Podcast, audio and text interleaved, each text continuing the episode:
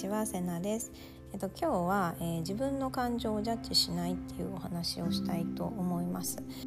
これあのぜひねよく落ち込んでしまうとかもうなんか落ち込んでなかなか戻ってこれないみたいな人はあの意識してもらいたいことなんですけれども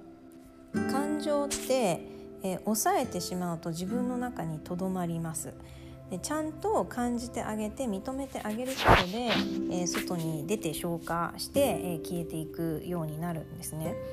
なので、えー、よく落ち込んでしまうとか落ち込むと、えー、どんどん落ち込んで戻ってこれないっていう方はこう感情をすごく、えー、自分の中に抑え込んでいる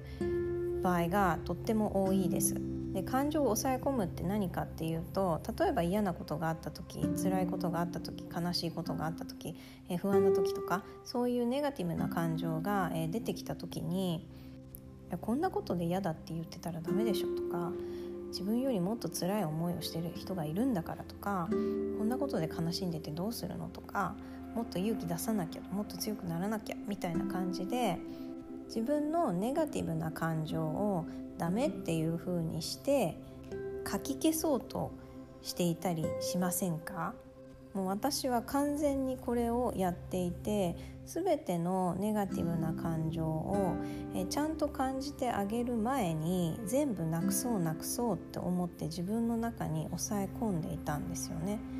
でまあ抑え込んだところで別になくなるものではないし常に感じているものなので、えそれをダメっていうふうにジャッジしているとコンスタントに自分を責めている状態になって、えー、自分を責めているということはどんどんどんどん落ち込む方向に向かっていくので、えー、ドーンと落ちてしまうとか、えー、落ちてなかなか戻ってこれないっていう風になってくるんですね。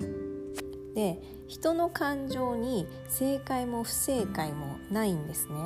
で人の感情って比べられるものでもないんです。今自分が悲しいって感じているんであれば悲しいんですよ。それを、えー、例えば自分とか他の人が「いやそんなことで悲しいなんて言ってちゃダメだよ」って言うなんておかしな話なんですよね。えーと、うちの子供はよく本当にね そんなことでっていうようなもので泣いたりするんですけれども例えばもう本当血すら出ていないようなかすり傷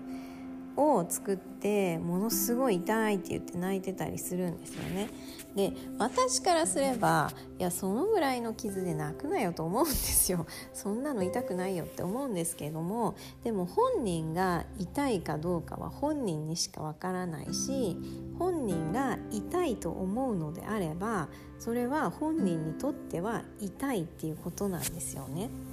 たとえ横に足を骨折した人がいたとしても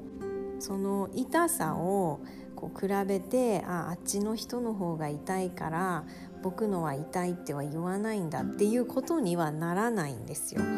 だって実際に痛いから。でこれ悲しいとか辛いとかもそうなんですけれども自分よりひどいことが起きた人自分より大変そうな状況にいる人を見てあこんなんで辛いとか悲しいって思ってる私はダメだとかって思いがちなんですけれどもそこ比べるとこではないんですよ。その人ももちろん悲しいし辛いかもしれないけど自分も今悲しいし辛いっていうのはそうなんですよ事実として自分はそう感じているのであればそれでいいんですよね。でここの自分の感情をえこんなことでこんな風に感じちゃダメだっていう風にえ見ないふりをしてそれじゃダメですっていう風に抑えてしまうとちゃんとその気持ちを、え処理することができなくて自分の中に溜まってって、えどんどんそれが、え自分の、えーと精神面に影響を与えていくんですよね。だけど一旦あ私今辛いんだなとかあ私今悲しいんだなとかあ痛いんだなっていうその自分の気持ちを受け止めてあげるちゃんと自分が自分で、えー、分かってあげるっていうことをするだけでかなり気持ちが変わってきます。で人ってネガティブな感情ってすごく不快な感情なのでどうにかしていい方向に持っていこうとしちゃうんですけれども、えー悲しい時とか辛い時不安な時とかっていうのはそれをごまかすのではなくてあ自分って今そう感じてるんだなっていうのをちゃんと認めてその気持ちをちゃんと感じてあげるっていうのがすごく大事なんです。でその気持ちを認めてその気持ちの中にとど、まってみる浸ってみるっていうとちょっと違うんだけどその感情をちゃんと感じてあげるっていうことをすると別に不安とか悲しみとかってそれ自体が悪さをしてくるものでもないんですよね。でどんな感情だとしてもちゃんと見つめてあげる受け止めるっていうのは自分の感情から逃げないっていうことでもあると思うんですよね。逃げるから追いかけてくるわけで追いかけられてるって思うから怖くなっちゃうんですけどちゃんとその感情を真正面から見つめて受け止めてあげると大丈夫なんだっていうことが分かるようになってくると思うんです。で感情をジャッジして否定してた時は本当にあのひどく落ち込んだりとかどんどんどんどん落ち込むだけだったんですけれどもそれをせずにあ自分って今悲しんでるんだなとかすごい傷ついたんだなとか、まあ、すごい辛いんだなとか怖いんだなっていうのをちゃんと自分で見つめて、まあ、でもそうだよねそう思うよねしょうがないよねって悲しかったよねっていうのを繰り返していると